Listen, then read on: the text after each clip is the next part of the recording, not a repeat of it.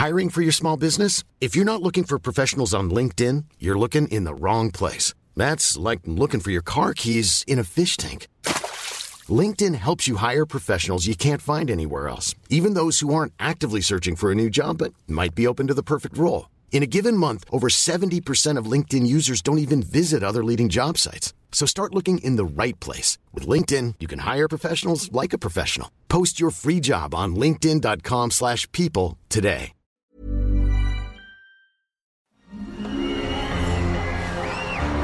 Arcadia Media.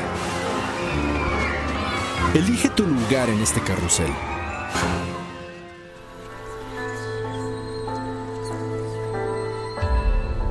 El cambio induce la transformación de perspectivas que conducen a la modificación del mundo a partir de nuestro universo personal. ¿De dónde nace el impulso que detona ese cambio? ¿Cuál es la fuerza que nos lleva a cuestionarnos a nosotros mismos? Cruzar los obstáculos, venciendo el miedo y convertir esas ideas en una realidad. Exploremos la fuerza detrás de las ideas que a diario son lanzadas al infinito. Hagamos un cambio, todos juntos. Esto es Héroes, por cultura colectiva.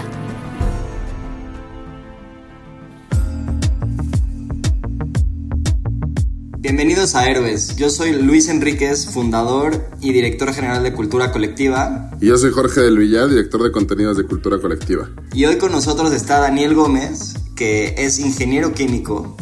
Además fundó su primera empresa cuando tenía aproximadamente 7 años, que se llama eh, Solven, que es de servicios tecnológicos de biodiesel. Ha ganado muchísimos premios, dentro de los que destacan el Premio Nacional de la Juventud, eh, Innovador del Año por MIT Technology Review y el Forbes 30 Under 30 a nivel mundial. Además ha fundado empresas como GovFaces en Ginebra, Suiza para la transparencia internacional. Es fundador de Talent Network, uno de los eventos más importantes de tecnología en México. Ha escrito un libro que se llama Lo abstracto de emprender y además ha dado más de 500 conferencias a nivel nacional e internacional. Y curiosamente lo conocemos muy bien porque también es una de las personas que nos ayudó a eh, internacionalizar cultura colectiva y abrir nuestras oficinas en, Nueva York. Entonces, bienvenido Daniel. Hola, ¿cómo están? Un gusto estar aquí con ustedes y, platicar un poquito acerca de, de, la vida. Ya estamos listos para todas las preguntas que tengan y poder hacer un poquito productiva esta charla y poder compartir lo más que podamos con toda la audiencia que nos va a escuchar seguramente muy pronto. Venga, pues lo, primero que me gustaría preguntarte es, eh, algo súper importante de, tu carrera de tu vida es que tú empezaste desde muy chiquito, ¿no? Y cuando hacía la broma de que empezaste tu, tu empresa a los 7 años, igual no fue a los 7 años, pero sí fue súper joven. Y todos estos premios que ganaste era cuando eras como muy pequeño, ¿no? Entonces, dinos esa, esa, ¿qué pasó en tu juventud, en tu niñez, que desde el principio tenías esta inquietud o estas ganas de hacer cosas diferentes, de emprender, de moverte? O sea, ¿cómo, qué, qué pasó ahí? Bueno, e, efectivamente empecé bastante joven, eh, no, no a los 7 años como decías, empecé a los 16 años. Y, la realidad es que empecé, y, bueno, los que conocen un poquito mi historia, empecé no con la inquietud de ser empresario, de, de entrar al mundo de los negocios, de hecho yo odiaba el tema de las empresas, eh, yo decía que yo quería ser un gran científico. Y esa inquietud por el tema de las ciencias, de la tecnología, todos estos temas de innovación, eh, me llevan por un lado a tener un interés muy particular en el tema de las energías renovables y posteriormente empezar esa carrera científica en el tema del medio ambiente, cómo, podíamos por medio de la innovación, la creatividad, traer soluciones nacionales al mercado que estaba muy dominado por tecnologías internacionales. Entonces, eso me lleva al mundo de, los empresarios, porque al final fue la detección de una oportunidad la, la, que me lleva a crear con un grupo de amigos esa primera empresa que se llama Solven. Y eventualmente eh, es en ese camino a tu sueño que te vas encontrando con otras oportunidades que te llevan a tus verdaderos sueños. Si tú me preguntabas hace quizá 10, eh, 13 eh, años que iba empezando, si yo me veía como empresario, como escritor, como conferencista, una, no le hablaba ni a las mujeres porque era bien penoso, dos, era una persona eh, sumamente introvertida, que yo quería estar en un laboratorio y algún día tener un doctorado de una de las grandes universidades del mundo. Y tres, pues en mi familia no hay empresarios, no hay líderes ni políticos, ni empresariales, ni sociales. Entonces no era algo muy cercano a mí eh, el tema de desarrollar un liderazgo empresarial. Entonces fue, fue en ese camino al sueño científico que me fui empapando con diferentes habilidades, talentos y se fueron potenciando y me llevaron a, lo que soy hoy, que, es eh, empresario, ¿no? Entonces, esa es parte de, de la historia de los inicios. Oye, y, justo en este inicio, eh, pues eras muy joven, ¿no? O sea, 16 años para empezar a fundar tu primera empresa y empezar a hablar con empresarios. ¿Cómo era esta relación de de repente hablar con alguien que era mucho mayor a ti y que te veía como un niño y tú ya estabas con ideas de generar cosas nuevas y así? ¿Cómo le hiciste como para darle la vuelta y generar una relación importante y darte a conocer?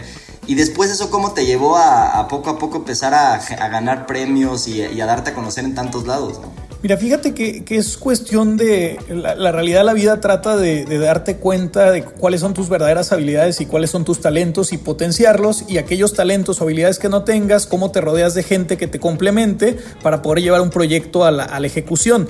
Cuando yo comencé, yo era el de investigación y desarrollo, yo tenía una minoría de la empresa y tenía socios, el director comercial que hablaba con la gente, tenía un socio que era el, eh, director general, que era quien, quien llevaba todo el tema financiero, administrativo, tenía un socio que era un genio operativo que llevaba toda la automatización de los procesos y yo quise era la parte más creativa, estar en el laboratorio, estar desarrollando y poco a poco me fui dando cuenta que tenía ciertas habilidades para comunicarme, eh, para, para poder vender mis ideas y brinqué de la parte quizá de investigación y desarrollo a la parte más comercial, eventualmente administrativa y luego directiva del equipo de trabajo y, me transformé de lo que era ser pues quizá un buen científico a un buen empresario, ¿no? Entonces, al final del día esta transformación se fue dando por medio de habilidades que fui adquiriendo por medio de mi proceso de formación, en este caso educativo. Yo recuerdo perfectamente que cuando era chico, te digo, era una persona sumamente introvertida, pero una vez me acuerdo que en la preparatoria había una clase de literatura que te daban puntos extra con tal de hablar en público y dar un discurso persuasivo. Y yo necesitaba esos puntos extra porque estaba obsesionado con sacar 100 de promedio. Obviamente pues no tenía amigos, solamente para mí lo más importante era tener el promedio perfecto. Y eventualmente eh, recuerdo que me fue muy bien, pasé al concurso eh, de toda la preparatoria, gané, me llevaron al concurso regional, gané, me llevaron al concurso nacional de discurso persuasivo. Y, es de esas veces en la vida que, que, al final tú eres esta bola de nieve y que no tienes idea de dónde vas, pero tú le echas cosas, habilidades, lo que sea, y eventualmente cuando sepas a dónde vas, ahí ves para qué las usas, ¿no? Entonces eh, yo creo que en esa etapa de mi vida yo aprendía de todo, eh, inclusive ya cuando fui desarrollándome en el tema empresarial, recuerdo que a mí siempre me ha llamado la atención aprender de temas diversos y, bueno, al, final eh, nunca se me olvida que tenía muchos amigos economistas, estudiantes de derecho y todos ellos la tradición anual era concursar en el concurso estatal de debate político a ver quién se iba al concurso nacional y hablar de temas como lo es eh, el tema de la legalización de las drogas, todos estos temas típicos del debate eh, político y, al final me metí, me puse a estudiar y hasta eh, me fui al concurso nacional de debate político y yo decía, bueno, quién sabe para qué me van a servir amigos en la política, pero eventualmente pues hay que hacerlos, ¿no? Entonces, mucha de la gente que hoy me conoce, sabe que me he diversificado a muchas áreas como lo es eh, temas de arte, temas de literatura, temas políticos, empresariales, y dicen, oye, es que Daniel está desenfocado y la realidad es que no, es que fui cosechando habilidades, relaciones y, diferentes eh, oportunidades en diferentes sectores que como un ecosistema pues hacen que las cosas se den de manera mucho más natural hoy como empresario. Entonces, eh, pues ese hecho se fue dando desde bastante pequeño, ¿no? Fui, fui echándole cositas a a, la bola de nieve sin saber para qué me iban a servir. Oye, Dani, un poco lo que me. Ahorita que platicas todo, todos estos comienzos y que justo dices, ¿no? Como esta, esa sed de conocimiento y esa, como un poco conjunto de herramientas y habilidades que te llevan a ser un empresario exitoso como lo, pues como lo describes. ¿Cómo también a tu corta edad, y platícanos un poco, algún momento que recuerdes que hayas tenido algún fracaso, algún error? ¿Y cómo, cómo una persona tan joven poder lidiar un poco con esa responsabilidad de, ¿no? de, tener ese ascenso tan rápido con, con, una compañía y con, con, todo ese desarrollo y con tus socios? O sea, ¿cómo, cómo fue también vivir esa, esa parte como de proceso de aprendizaje y toparte contra paredes que, que todavía no tenías las habilidades necesarias para, para cruzar? Mira, yo creo que eh, el primer gran reto al que te enfrentas como emprendedor, porque una cosa es ser emprendedor y otra cosa es ser empresario. Eh, y otra cosa es hacer negocios. Eh, bien saben, un negocio pues es un tema transaccional, es oportunista, eh, se da algunas cuantas veces en la vida y a algunos les va bien y a otros les va mal. Hacer una empresa es un arte, hacer una empresa es una cultura, hacer una empresa es algo que trasciende a lo largo del tiempo y no cualquiera lo puede lograr. Entonces, yo recuerdo que uno de los grandes retos pues al principio pues empiezas a tener toda esta atracción mediática y empiezas al final del día con esta visión idealista de que no, con el biodiesel voy a quebrar a PM si voy a acabar con el petróleo y todo a ser biodiesel y etanol y biocombustibles. Y pues la realidad es que estás diciendo mentiras. Y, en el momento en que tú entiendes ese mensaje de que, a ver, primero que nada, no voy a quebrar a Pemex. Y Pemex ya está quebrado, ¿no? Pero eh, la, realidad es que eh, al final del día era, oye, mejor cómo le hago para que los de Pemex también sean mis amigos y decir, a ver, el biodiesel va a alargar la vida del petróleo el biodiesel lo voy a mezclar con diésel para que alargue la vida del petróleo. Pues todos me van a querer y todos me van a querer ayudar. Entonces, por otro lado, fue entender que de qué me sirve ser tan idealista, querer impactar el medio ambiente si no eres altamente rentable. Yo te puedo decir, cuando empezamos en el año 2007, el biodiesel era 7, 8 pesos más caro que el diésel de petróleo. Nadie me iba a comprar. Por más que yo quisiera vender el producto más maravilloso para el medio ambiente, si no eres rentable financieramente, nadie te va a pelar.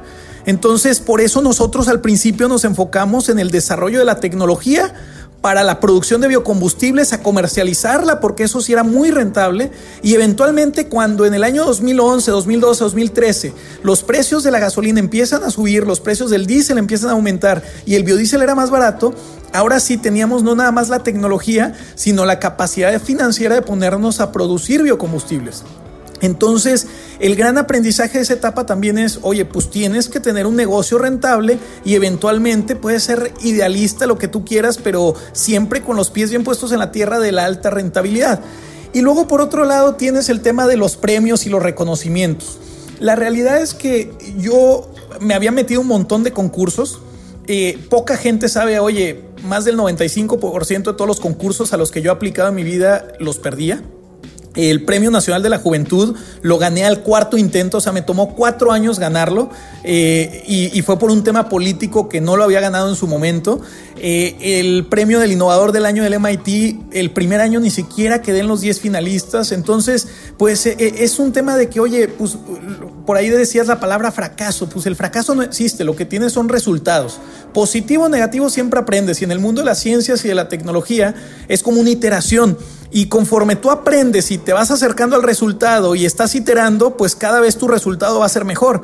Entonces, si el resultado negativo al final del día no existe lo que son son aprendizajes, pues el fracaso también desaparece la mente y ese miedo a echarte hacia adelante también desaparece. Entonces, bueno, pues es todo un reto de, de trabajar sobre tu persona antes de cambiar al mundo, a tu país, a tu estado, yo algo que le digo a todas las personas es cambia tú como persona, inviértete a ti y eventualmente vas a tener un impacto a tu alrededor. Entonces, todo este tipo de, de cosas, pues las vas aprendiendo a lo largo de un proceso de darte topes una y otra y otra vez en la pared. Claro, creo que esa formación de seguridad que das y creo que a mí desde, desde el momento que te conocí como que siempre, siempre he dicho manejas como una lectura de un empresario con 35 años de experiencia, ¿no? Y que tiene como muchísimo bagaje, que lo tienes, increíblemente, aunque, aunque seas una persona muy, muy joven, eh, ya lo tienes. ¿Cómo, ¿Cómo también crees que de alguna forma como alguien que te escucha y decir, puta, oye, pues es que yo ya tengo 33 y no he ni, ni empezado por el primer paso, ¿no? De, Daniel, o sea, ¿cómo que sé que lo haces mucho y le dedicas muchísimo de tu tiempo como un poco a darle a la comunidad emprendedora y a ¿no? motivar a, jóvenes y digo a todo tipo de personas para, para, que justamente sigan ese camino del desarrollo y de la y de la automotivación y de la inversión en sí mismo. ¿Qué le dirías tú a, a esa gente, ¿no? Que tal vez dice, puta, ya, ya voy tardísimo para empezar. Mira, de entrada, el tema de la juventud, yo siempre lo he dicho, no es una edad, es un valor con el que te despiertas todas las mañanas. Y es una actitud y una forma de vivir. Y, yo creo que muchas personas tienen una lista de cosas que hacer y yo les digo, ¿por qué no en lugar de una to-do list que le llaman, haces una want to-do list? Eh, es muy diferente que tú digas, tengo que trabajar, tengo que echarle ganas, tengo que llamarle a tales personas, tengo que hacer esto, tengo que hacer el otro, eh, a decir, oye, quiero levantarme temprano, quiero trabajar, quiero rodearme de gente más chingona que yo, quiero comer bien para tener una vida saludable y, el querer hacer las cosas eh, es un eh, eh, cambio de perspectiva a nivel mental. Entonces, yo creo que todas las personas podemos ser extraordinarias siempre y cuando entendamos al 100% cómo cambiar nuestro ser humano normal y potenciarlo por medio de ciertos detonantes para que llegue a ser extraordinario. Yo veo que muchas personas lo normal es que andan buscando la receta para el éxito. Oye, ¿cuál es el secreto? ¿Cuál es eh, la receta? Y, eso, de hecho, el título de mi libro sale de ahí. Es una metáfora entre el arte abstracto y, lo que es el emprendimiento. ¿Por qué? Porque la realidad es que así como el arte abstracto, el emprendimiento no tiene inicio, no tiene final. Cada quien tiene su propia interpretación. Eh, mientras la mayoría buscan la, la receta, la fórmula, el secreto, hay otro cachito de personas que simplemente se la pasa trabajando son trabajadores, son persistentes, se rodean de los mejores.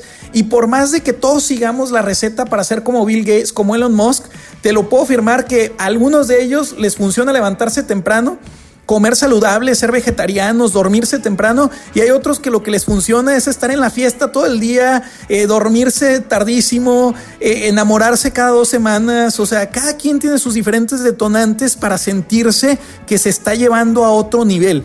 Y para eso necesitas autoconocerte. Y lo que para Jorge y para Luis funcione, quizá para Daniel no funciona. Y bueno, yo que los conozco, tanto ustedes dos como Adolfo, eh, ustedes saben, somos sumamente diferentes y eso no desquita que podamos ser exitosos cada quien en sus diferentes industrias, ¿no? Entonces, e, eso es lo primero que, tienes que aprender en, ese proceso de, de querer llevar las cosas a la realidad. Y por otro lado, muchos escriben sus metas. Todos tenemos metas. Y yo aprendí dos cosas con las metas. Una cosa es escribir eh, metas y otra cosa es escribirlas y anunciarlas con la gente a tu alrededor. Cuando las anuncias es mucho más probable que éstas se cumplan. Pero por otro lado, ¿de qué te sirve tener tantas metas si no tienes hábitos? La clave está en cuáles son tus hábitos para cumplir tus metas. ¿Qué estás cambiando en tus hábitos de tu vida diaria para poder acercarte a tus objetivos? Y, la realidad es que la gente no está acostumbrada a ser disciplinada y tener hábitos.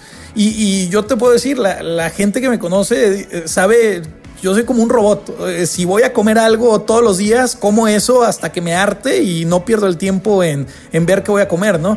Entonces, eh, al final eso es lo que te ayuda a tener resultados exitosos. Y, si no estás teniendo resultados exitosos, pues cambia, cambia tu fórmula y experimenta nuevas cosas para ver qué es lo que para ti funciona, ¿no? Creo que una palabra que te define muy bien, de hecho cada vez que hablo contigo siempre me cuentas una historia nueva y diferente y que nunca había pensado, ¿no? Y creo que una palabra que te define perfecto es el tema de curiosidad. Y, el tema de curiosidad a mí me gusta mucho porque muchas personas dicen, oye, tienes que encontrar tu propósito en la vida y, y a veces es pesado porque, ¿no? Mucha gente lo tiene clarísimo, pero mucha gente no sabe. Y creo que algo más sutil y quizás más bonito es el tema de la curiosidad, ¿no? Empiezas con esas pequeñas, ¿no? Digamos, cosas que hay alrededor de ti que te, dan, te llaman la atención, empiezas a voltear a ver, te empiezan a llamar más la atención y de repente poco a poco ya encontraste un camino y ya encontraste un propósito. Entonces yo creo que también aunando a, a esa parte de consejos, yo le diría a la gente que no se tiene que echar el costal encima de tener un propósito definido tan fuerte desde un principio, sino más bien es sigue tu curiosidad de manera natural y la vas encontrando en el camino, ¿no? Otra cosa que mencionaste que me parece muy inteligente y creo que también sabes hacer muy bien, Dani, es que estabas mencionando tu historia, ¿no? De, oye, en vez de tratar de tirar a, a Pemex, ¿cómo le hago para que también Pemex le convenga que yo exista? Y eso me acuerdo mucho porque inclusive cuando nos conocimos, tú en tu... Una de las cosas que has hecho muy bien es que en tus cumpleaños en vez de hacer un cumpleaños, siempre haces una reunión de, de, empresarios, ¿no? Y de hecho ahí nos conocimos, en una primera reunión de, de, empresarios y conferencia que diste, ¿no?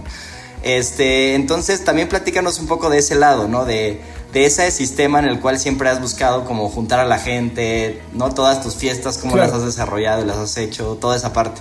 Claro, fíjate, y, tocaste algo bien interesante, ya ni me acordaba de los cumpleaños, como que ya hace rato que no vamos a fiestas, por eso se, olvida uno, pero nos surge, obviamente. Eh, pero fíjate, las reuniones de empresarios, yo iba a muchos eventos de emprendimiento me invitaban que, oye, que vamos al Foro Económico Mundial, que vamos al G20 eh, en tal lugar, que vamos a esto, que vamos al otro, métete con los Global Shapers y métete con los de la Coparmex, que con los de la Canacintra. Y, un día eh, justo estaba en un desayuno con don Antonio El Valle y con otro grupo de empresarios y, nos preguntaba, oigan, ¿para qué pierden el tiempo en todas esas pendejadas casi casi? ¿Y, y cuándo han hecho un negocio de ahí? Y, la realidad es que, no, pues sí, nos tomamos fotos con gente importante, pero ni son nuestros amigos. ¿De qué te sirve tener tantos contactos si no tienes amigos? Lo que necesitas en la vida son amigos. Y quizá en un evento empresarios, imagínate que tú vas y tú tienes cultura colectiva, yo que los biocombustibles, otro que restaurantero. Pues cada quien trae su idea, nos vamos a motivar ahí mentalmente, que todos, pero vamos a salir igual que como llegamos. Pero ¿qué pasa? Y es lo que yo empecé a hacer en las fiestas de cumpleaños.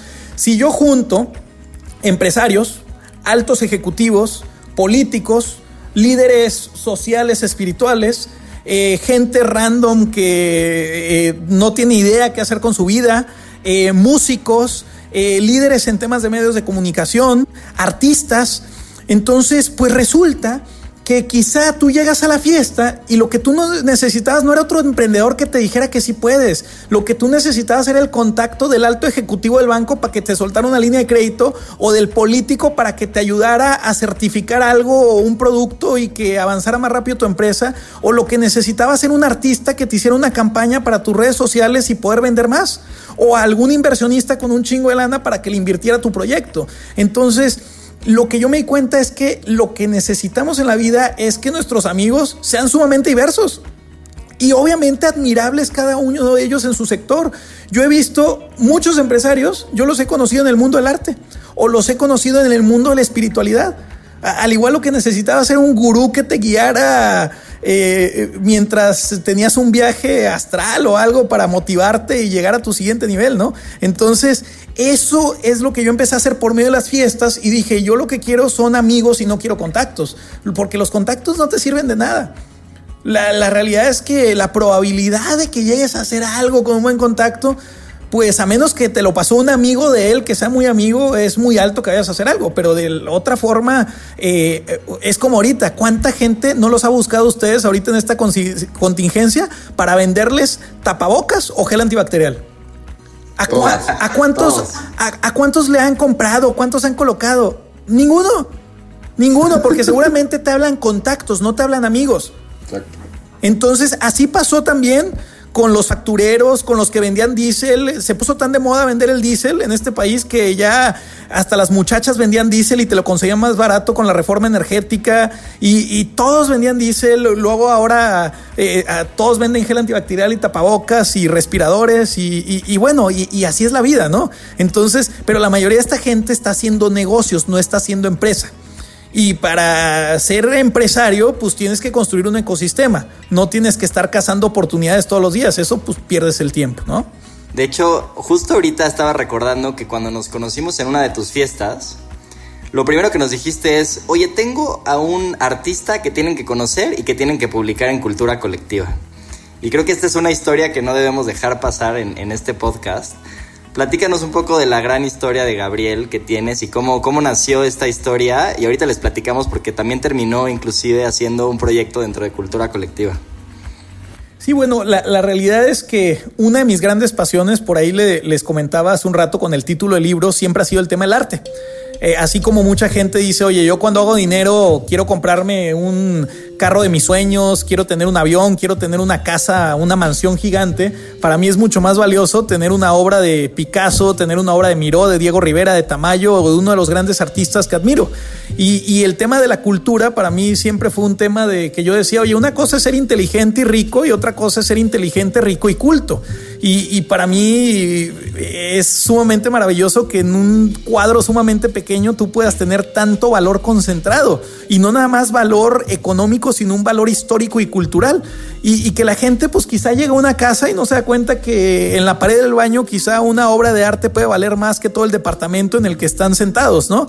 Eh, y eso me llama la atención desde muy pequeño por una gran maestra de historia de arte que tuve y conforme empecé a generar capital, pues empecé a comprar obra. Y conforme empecé a hacer mi colección de arte, yo decía, algún día yo quiero ser un gran coleccionista. Y llega un momento en donde tengo la gran oportunidad de bastante joven ir a la ciudad de Oaxaca a conocer a diferentes maestros consolidados ya un poco en el mundo del arte. Y mientras caminaba por las calles, pues bueno, me vengo a encontrar a este hombre, eh, a, Gabriel. Eh, le pregunto, oye, ¿qué estás haciendo? Y estaba haciendo un cuadro de la Catedral de Oaxaca, pero con una técnica muy diferente, una técnica de hilos. Y para no hacer la historia larga, pues al final eh, el Gabriel eh, le dije, oye, ¿cuánto me vendes el cuadro? Me dijo, no los vendo, los regalo. Y yo, ¿cómo que los regalas? ¿Qué comes? ¿Dónde vives? Eh, y, me dice, no, pues vivo en la calle y se me olvida comer. Y yo dije, no, hombre, estos oaxaqueños inmortales, ¿no? Total, le insistí, no me lo quiso vender y al otro día me entero de que él vivía del trueque. Y pues obviamente como ven regio llegué y le dije un trueque, lo que tú quieras por ese cuadro. Y como me fui bien terco me dijo, bueno, está bien. Siempre he querido estudiar un curso de encuadernación en la escuela del maestro Francisco Toledo. Ahí en la Llago le dije, vamos, yo te lo beco. Le dije, yo te beco el curso y tú me das el cuadro. Me dice, está bien.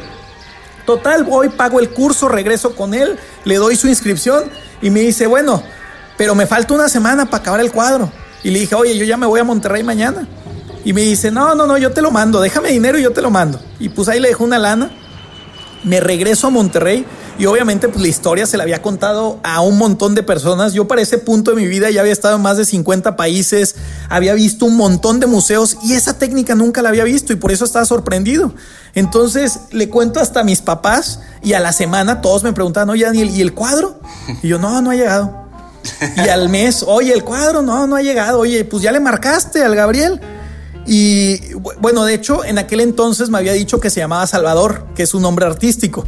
Ya que llegó su pasaporte y nos enteramos que se llamaba Jaime Gabriel Hernández Cruz, dije, oye, pues este güey hasta el nombre me mintió, ¿no?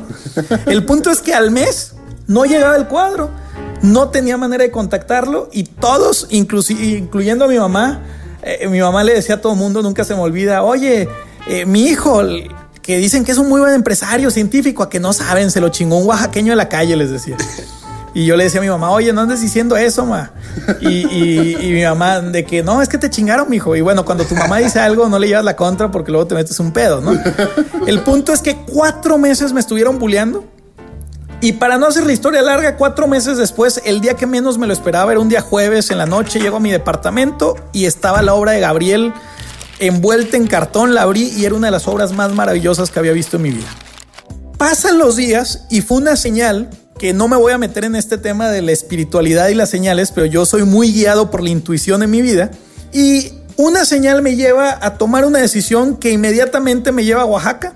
Busqué a Gabriel como loco, le di las gracias por el cuadro a la hora de encontrarlo y le dije, Gabriel, solamente te quiero preguntar una cosa, ¿cuál es tu sueño más grande en la vida? Y me dice que mi obra sea conocida en el mundo. Y me dice, ¿y el tuyo cuál es? Y le dije, fíjate que yo quería ser coleccionista hablando de temas de arte, pero después de que te conocí, yo quiero ser amigo de los grandes artistas de mi época, de mi generación, pero antes de que sean famosos. Imagínate qué padre haber sido amigo ahí del Diego Rivera, de la Frida Kahlo y haber andado en sus fiestas, pues dije, no, qué chido conocer a los de ahora, ¿no? Entonces le dije, yo creo que tú eres uno de los grandes. Y me dice, ¿y pues qué me propones? Y le dije, mira, yo creo que tú me vas a ayudar a conocer a muchos grandes artistas por el mundo. Y aparte tú vas a ser uno de los grandes artistas de nuestra generación y de nuestro país. Y yo en mi locura y mi impulsividad saqué una tarjeta de crédito y le dije, mira, a partir de hoy te propongo lo siguiente, ten esta tarjeta, tú encárgate de viajar, de crear, de conocer. Y le di otra tarjeta y le dije, estas son las llaves de mi departamento en Monterrey, vente a vivir conmigo. Yo en ese entonces me habían corrido de la casa, vivía solo, venía de pasar una crisis tremenda financiera, que esa es otra historia ahí oscura de mi vida, pero al final pues dije, pues ya vivo solo, ¿por qué no adoptar un homeless, no?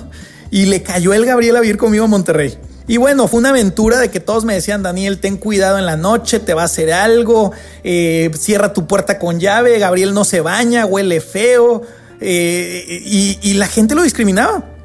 Y yo les decía, a ver, lo tratan como mi hermano. Y ustedes que lo conocen saben que Gabriel está bien raro. Entonces, la, realidad es que Gabriel es todo un personaje. No que sea raro, es una persona bastante auténtica. Y, Gabriel, pues yo creo que duramos unos dos años viviendo juntos y yo acumulaba su obra y le financiaba todo y no vendíamos nada. Y todos me decían, Daniel, es que estás loco, él no es un buen artista, tú no sabes de arte. Y yo les decía, van a ver que algún día Gabriel la va a romper.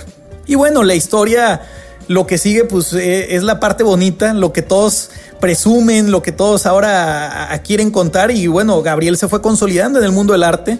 Eh, Hoy, pues en diciembre estuvimos exponiendo su obra en Madrid en una gran exposición de arte. Eh, estuvimos en Ámsterdam en diciembre, estuvimos en Barcelona. Eh, en noviembre del año pasado estuvimos en el Senado de la República.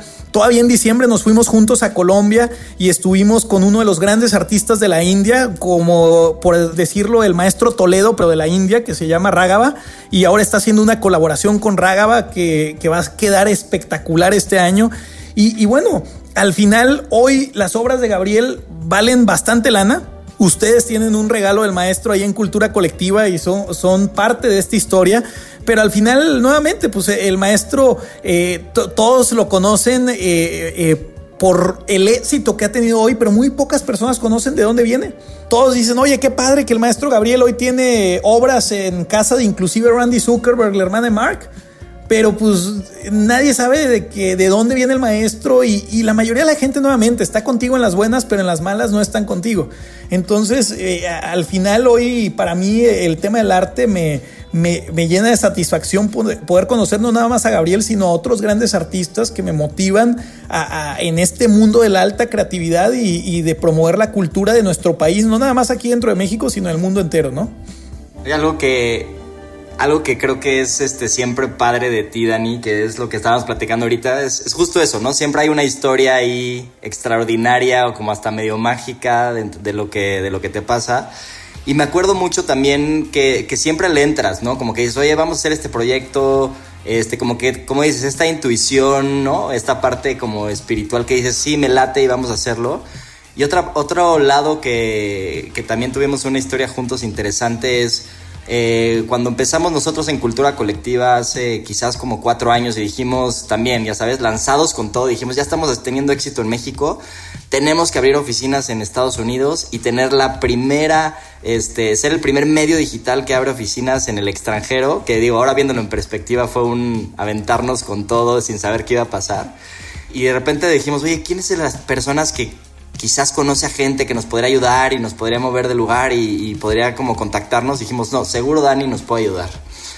Y entonces me acuerdo perfecto porque te dijimos, Daniel, vámonos a Nueva York. Y este, me dice, sí, claro, yo conozco a todo el mundo, no sé qué, te voy a presentar y todo esto.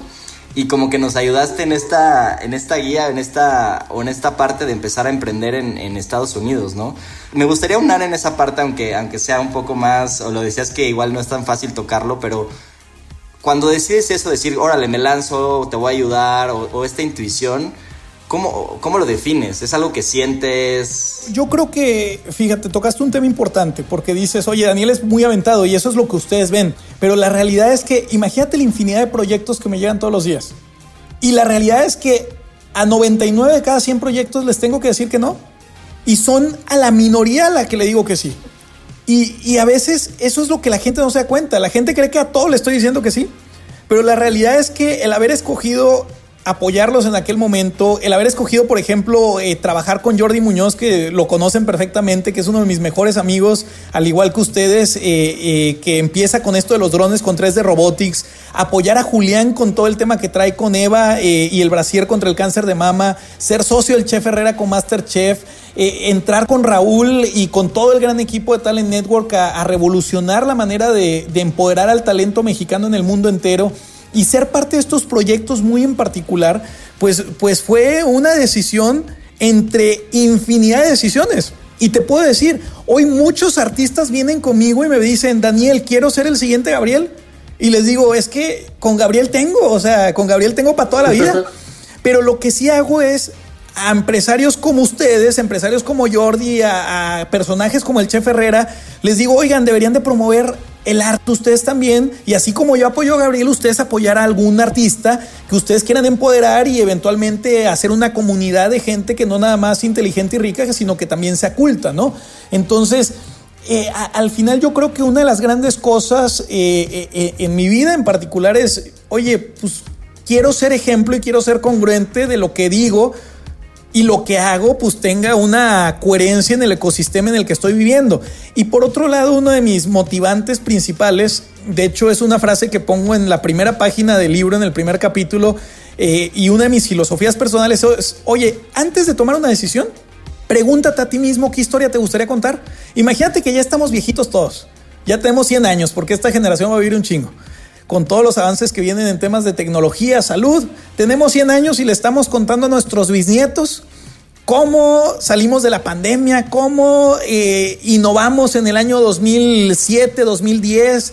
Eh, cómo sobrevivimos a los diferentes cambios de gobierno de un extremo a otro eh, en el proceso y, y muchas cosas. Y tú estás siendo un contador de historias de tu vida. ¿Qué historia te gustaría contar? ¿Le dije que sí o le dije que no? ¿Tomé el vuelo o no tomé el vuelo? ¿Me aventé o no me aventé? Entonces, en base a las historias que te gustaría contar, tú vas tomando tus decisiones y pues vas escribiendo el libro de tu vida. Quizá no lo estás escribiendo físicamente, pero estás dejando todo un legado que eventualmente te puedes sentar a recordar y puedes escribir muchas, tanto estupideces que hiciste, que dijeras, puta, esto perdí un año en este capítulo que no me enseñó nada, porque ya me lo había enseñado el capítulo anterior, o bien aprendí algo que nunca me imaginé que iba a aprender. Entonces esa es una de mis filosofías personales y, es, oye, pues sí, antes de tomar una decisión, ¿qué historia te gustaría contar, no? Yo, me acuerdo un día, Dani, justo hablando de esta parte que dices que estábamos en Monterrey y venía Richard Branson a dar unas conferencias de lanzamiento de Virgin aquí en, México. Y pues estábamos en un como cóctel, recuerdo, ahí en el TEC de Monterrey y de repente nos empiezan a meter un cuarto como la gente que íbamos a entrevistar a Richard y y pues tú estabas ahí, ¿no? Con, recuerdo con algunos otros amigos. Me acuerdo que todos estábamos haciendo preguntas y todos estábamos diciendo pues, un poco esos cinco minutos para aprovechar con ese personaje que admiras o que has leído mucho de él. Y yo recuerdo que tú le pediste una foto y una foto muy particular ese día. Me gustaría como un poco que, nos contaras un poco qué le pediste a Richard ese día. Ah, bueno, pues me di cuenta, eh, ya ves que primero lo entrevistó Adela Micha, luego lo estaban entrevistando ustedes. Y, me acuerdo que lo que nos dijeron, yo estaba ahí platicando con Manuel Rivero, director de Banregio, buen amigo también de nosotros, y le digo, oye, pues como que qué flojera que todos se le quieren acercar para pedirle una foto, todos se le quieren acercar para eh, preguntarle lo mismo, como que ya está aturdido, ¿no? Y lo que nos dijeron es, no lo ataquen con fotos, no lo ataquen con muchas preguntas porque se va a querer ir en cinco minutos. Y así como la decisión de él puede ser estar ahí cinco minutos, puede ser estar una hora dependiendo cómo se sienta él, ¿no? Y, y era bastante entendible. Entonces, pues yo estaba ahí platicando con algunos de mis socios, eh, algunos amigos que me había encontrado, y recuerdo que de repente me acordé que un gran amigo mío, eh, holandés, es muy amigo tanto de Richard Branson como de su familia, y le escribí, y cuando le escribo le digo, oye, estoy aquí con Richard Branson, ¿qué me recomiendas como decirle pues, para que sea algo diferente? Y inmediatamente me llega una foto de mi amigo David, que salían ambos en Necker Island, allá en la isla de Richard Branson, eh, y salían en la playa y mi amigo David lo estaba cargando en sus brazos. Y me dice, te apuesto 100 dólares a que tú no tienes una foto como la mía con Richard Branson. Y le dije, ah, bueno, está bien. Entonces fui con Richard Branson y le dije, oye, estoy hablando con David, ¿te acuerdas de él? Y me dice, ah, claro que sí. Me dice, ¿de dónde lo conoces? Y ya le platico de dónde lo conozco. Y le digo, oye, es que me mandó esta foto y me dijo que me apostaba 100 dólares a que yo no iba a tener una foto como la de él contigo. Y me dice, pues cárgame, pero 50 y 50. Y le digo, ah, bueno, está bien.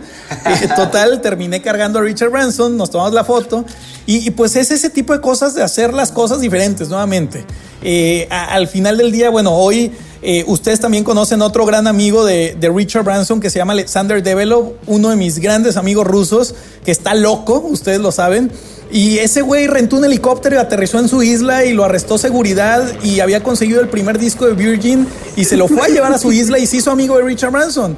O nuestro amigo Ankur Jane, que también es muy gran amigo de su familia, le acaban de comprar la mitad de la isla que tenía ahí al lado y ya construyeron también su casa y ahora invitan a todos los amigos ahí a jugar tenis con Richard Branson una vez al año. Entonces, al final nuevamente es pues con quién te estás juntando, cómo te relacionas, cómo haces las cosas diferentes, porque pues si las haces igual que todos, pues vas a tener una bonita entrevista, una bonita anécdota eh, de, de cómo... Eh, lo conociste, cómo le diste la mano, cómo te tomaron una foto con él, pero muy difícilmente se va a acordar de ti a menos de que hagas algo diferente, ¿no? Entonces, eh, eh, pero pues para eso, nuevamente, lo que decía Luis, tienes que ser ocurrente, tener creatividad y pensarlo en el momento, porque pues las oportunidades en la vida a veces pasan por enfrente de ti y aquel que las toma, adelante, y a veces pasan como balas, tienes que ser sumamente ágil para tomarlas, ¿no? Sí, creo que esa es una parte muy interesante de aprovechar, ¿no? Todas las oportunidades que tienes, del tamaño que sea, y pues Ahora, se me hace extraño que dijeras que eras muy tímido con, las chicas de chiquito pensando en este tipo de historias que cuentas. Como que se me dificulta hilar los dos, las dos cosas. Fíjate que, que sí era introvertido y todavía sigo teniendo cierta parte introvertido, pero pues al final del día, eh, pues sabes tomar cierto papel. Yo te puedo decir, por ejemplo, Jordi. Cuando da conferencias, a veces se tiene que medicar o echarse unos tres tequilas, y ustedes lo saben que han estado en conferencias con él, y, habla con madre en las conferencias y, inspira a la gente, pero se baja el escenario y no soporta que la gente lo esté aturdiendo con preguntas, fotos, que, él ya se quiere ir de regreso a, su casa, estar programando o haciendo sus cosas. O sea, el tema social no es para él, a menos que esté con amigos muy cercanos, pues sí agarra el pedo y, y pierde la pena, pero pues de esos amigos tiene muy poquitos, ¿no? Entonces, o Gabriel, el artista Gabriel también eh, eh, es una persona súper introvertida, pero los que lo conocemos ya y somos sus amigos, pues eh, hasta se pone a agarrar el peo con uno, ¿no? Entonces, esa parte, esa esencia, pues no la pierdes. Al final del día, esa esencia sigue cuando eres así eh, pues buscas refugiarte en la lectura, en tu departamento, en alguna montaña, haciendo ejercicio, lo que sea, y tienes también tus momentos a solas porque pues tampoco vas a, hacer incongruente tu verdadera esencia, pero a veces pues hay que hacer sacrificios, aunque no te gusta andar socializando, pues a veces hay que ir a cenar con gente, a veces hay que ir a entrevistas, a veces hay que salir para, para lograr ciertos objetivos, ¿no? Creo que o sea, creo que el tema de esos nervios o ese miedo de hablar en público, o sea, como que muchas veces vemos a esta persona en la pantalla, en la tele o enfrente de un escenario en una conferencia y decimos, oye, ¿cómo le haces? Este, nunca le da miedo, tiene seguridad máxima, pero no es cierto. Yo creo que en el fondo, yo lo puedo decir también por mí, o sea, yo he hablado enfrente de, ¿no? de la empresa, de cientos de personas, dado conferencias y siempre me pongo nervioso antes de hablar. Claro. Y algo muy interesante que siempre nos decía una, una maestra de, que nos enseñó a hablar en público era, eso es natural y siempre lo vas a tener, pero utilízalo como una herramienta para, para, para llegar con más energía al público, ¿no? Agarrar y literal utilizar esa pasión y esa fuerza y pum, llega con toda la energía al público y que creo que eso es lo que pasa, ¿no? Algo que, que me gustaría que tocáramos, Dani, porque para mí es, es importante es, y cambiando un poquito del, tema, es una de las historias más fuertes que yo he tenido, este, justamente regresando al tema de cultura colectiva en Nueva York, y fue algo que vivimos juntos, es, a mí nunca me ha pasado de que igual, hablando de esta parte mental y de cómo la mente te traiciona y te sientes raro, este, nunca me había pasado que me hubiera un ataque de ansiedad, ¿no? Y me acuerdo perfecto que la primera vez que me pasó fue una vez estando contigo en Nueva York, que teníamos una boda de una chava que se casaba un domingo, que se casaba con, el, con Richard Edelman, ¿no? Un, el director de la agencia de PR más grande del mundo, y ya nos invitaron a la boda en Nueva York, a los dos. Y yo desde que me levanté en la mañana me sentía raro, me sentía mal, me estaba como que dando ganas de vomitar, no sabía qué estaba pasando y te decía, Daniel, siento que me vas a tener que llevar al hospital, algo me está pasando. Cabrón, que que estabas crudo, dilo. sí, estaba, obviamente, estaba crudísimo, dentro de las cosas, pero estuvo fuerte. Y de repente, imagínate esta escena, estamos en una boda en, en Nueva York, a la mitad de Manhattan, y de repente la parte de la, la boda era entre judía, con cánticos como de nativo americanos y no sé, una locura. Y a la mitad de la ceremonia está extrañísima, le digo a Daniel, ¿sabes qué? Me está dando un paro cardíaco o un, un derrame cerebral, no sé cuál de las dos, pero alguna de las dos a huevo. Listo que me lleves al hospital y se me queda viendo y me dice, neta, ¿en serio? Y literal me llevó al hospital y, la verdad es que si no hubieras estado ahí no sé qué hubiera pasado, pero sí creo que también como amigo me ayudaste muchísimo en, en esos momentos de, pues del primer ataque de ansiedad que he tenido en mi vida, literal. Sí, sí lo recuerdo perfectamente como dos mexicanos fuimos a hacer el oso en una de las bodas más importantes de Nueva York. y, sí, sí me acuerdo de la pena ajena que me, me dio. Primero no te creía, luego dije, no, sí se va a morir, hay que hacer algo. Pero eh, recuerdo fue toda una aventura, o sea, eh, realmente desde la mañana me acuerdo que te sentías sumamente mal, que estábamos ahí en una reunión con Íñigo, un gran empresario de aquí del estado de Coahuila, en Nueva York, que estábamos con otro amigo ruso, Daniel Mishin, otro gran empresario ruso en Nueva York, y tú no los pelabas, te saliste de la reunión Luego te dije, Luis, hay que ir a comprar un traje para la boda y te estás muriendo escogiendo el traje. Y, luego que en plena boda con este padre famoso que sale en todas las películas, el padre Jackson, algo así, eh, me dices, hay que irnos. Y yo, oye, pero pues aguántate, está chido este padre hablando, ¿no? Y aparte, apenas venía la fiesta de los Hamptons y, y me acuerdo que pues ya te lleva al hospital y, y fue interesante porque, fíjate, sí está ligado un poquito al tema anterior porque al final, todavía después de eso, al día siguiente fue el temblor de la Ciudad de México y por tu culpa perdimos el vuelo y no nos tocó el temblor. No sé si te acuerdas. Sí, eh, sí. Que terminamos cambiando el vuelo y, bueno, creo que Jorge estaba en la playa y creyó que te habías muerto y, Adolfo estaba eh, en Los Ángeles.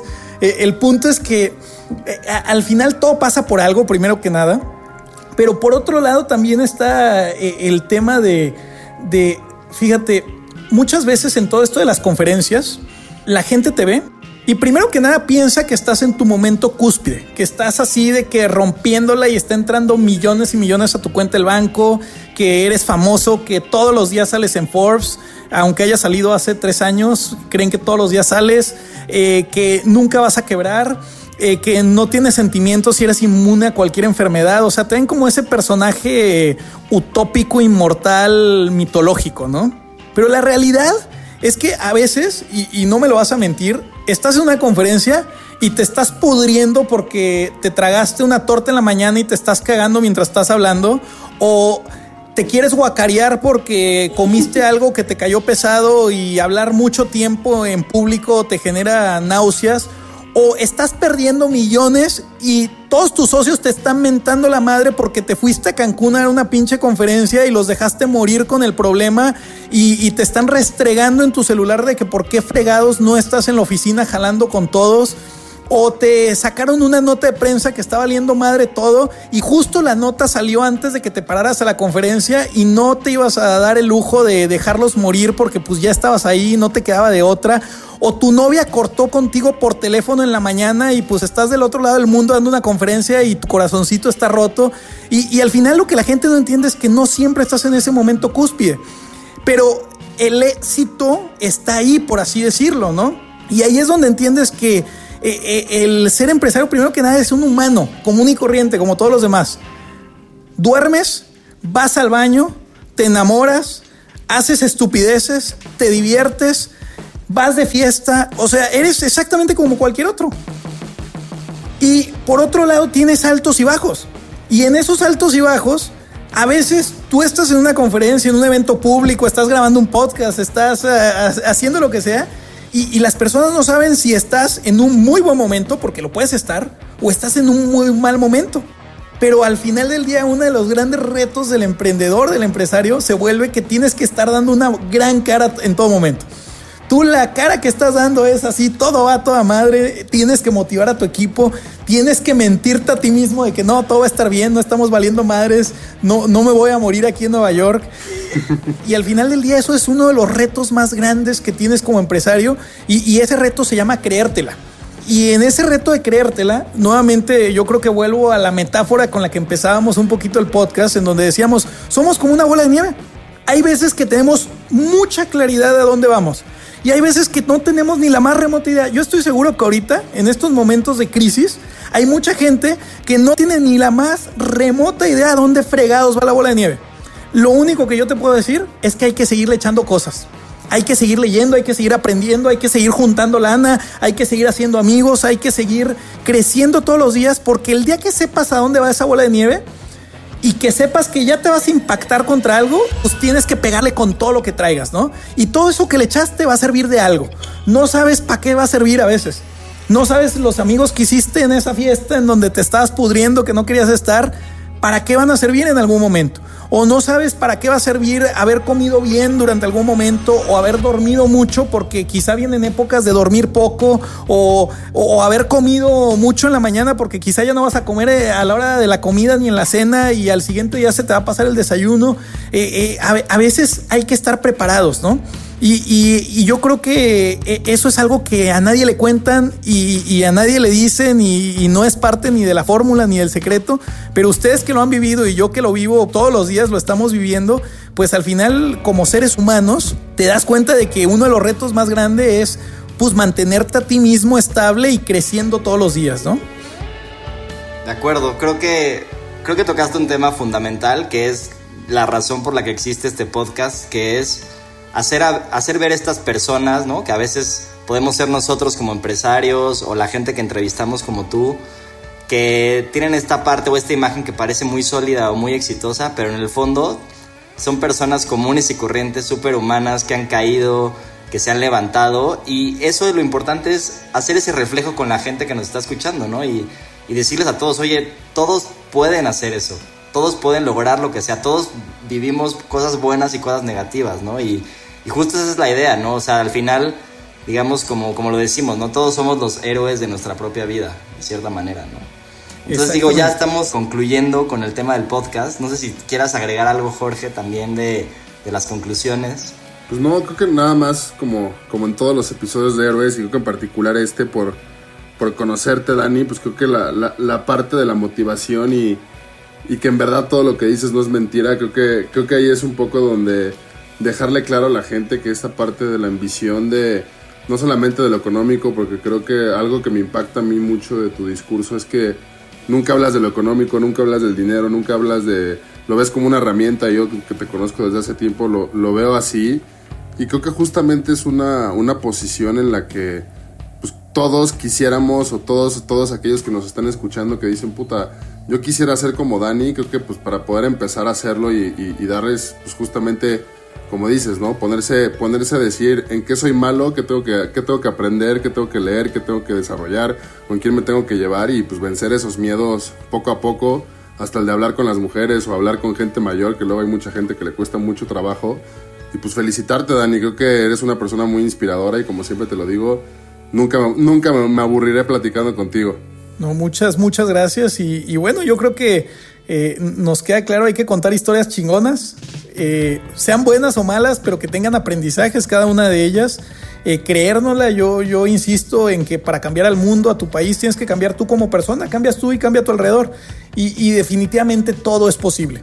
Todo es posible, pero también a nuestra medida. Cuando te pongas metas y hábitos, pues vételos poniendo en etapas. O sea, eh, es como a, los que quieren ser políticos. Si tú metes ser presidente este año, pues no lo vas a lograr porque ni siquiera hay elecciones, cabrón. Entonces, eh, primero ve qué, qué está a tus alcances, qué sí puedes ser hoy y quizá lo que puedes ser hoy es regidor o, lo que puedes eh, hacer hoy es eh, eh, ser líder de una organización no gubernamental sin fines de lucro, pero te vas poniendo metas chiquitas y luego las vas escalando a tus posibilidades de tal manera que te vayas motivando tú también en el proceso.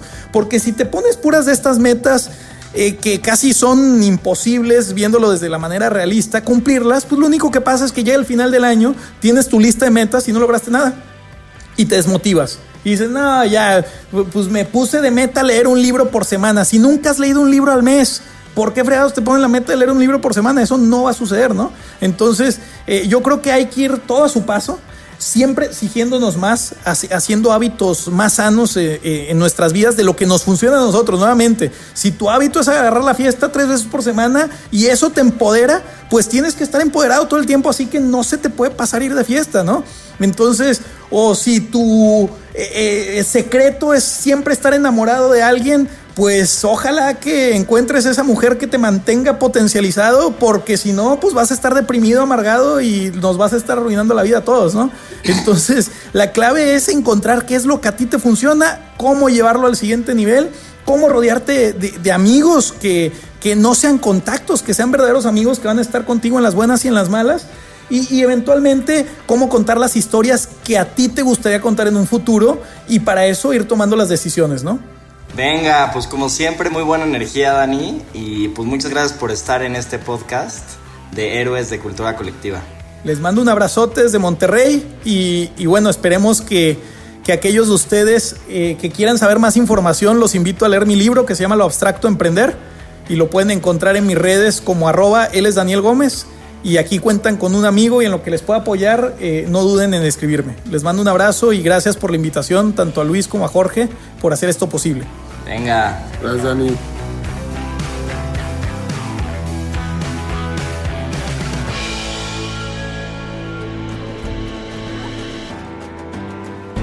La última pregunta y la más importante es la que te haces a ti mismo.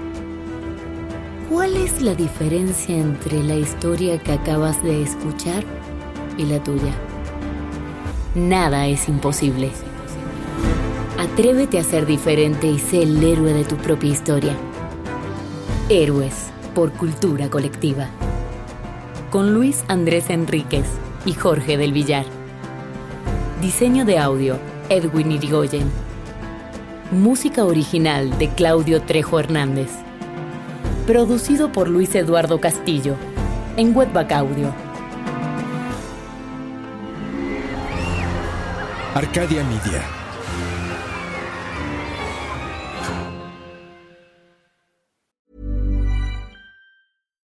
If you're looking for plump lips that last, you need to know about Juvederm lip fillers. With Juvederm Volbella XC and Juvederm Ultra XC, your lip look, whether it's subtle or bold, can last up to one full year with optimal treatment and no additional maintenance. Find a licensed specialist and see if it's right for you at juvederm.com today. That's J U V E D E R M.com. Add fullness to lips in adults over 21 with Juvederm Volbella XC or Juvederm Ultra XC. Do not use if you have severe allergies or a history of severe allergic reactions, or if you're allergic to lidocaine or the proteins used in Juvederm. Tell your doctor if you have a history of scarring or taking medicines that decrease the body's immune response or that can prolong bleeding. Common side effects include injection site redness, swelling, pain, tenderness, firmness, lumps, bumps, bruising, discoloration, or itching. As with all fillers, there's a rare risk of unintentional injection into a blood vessel, which can cause vision abnormalities, blindness, stroke, temporary scabs, or scarring.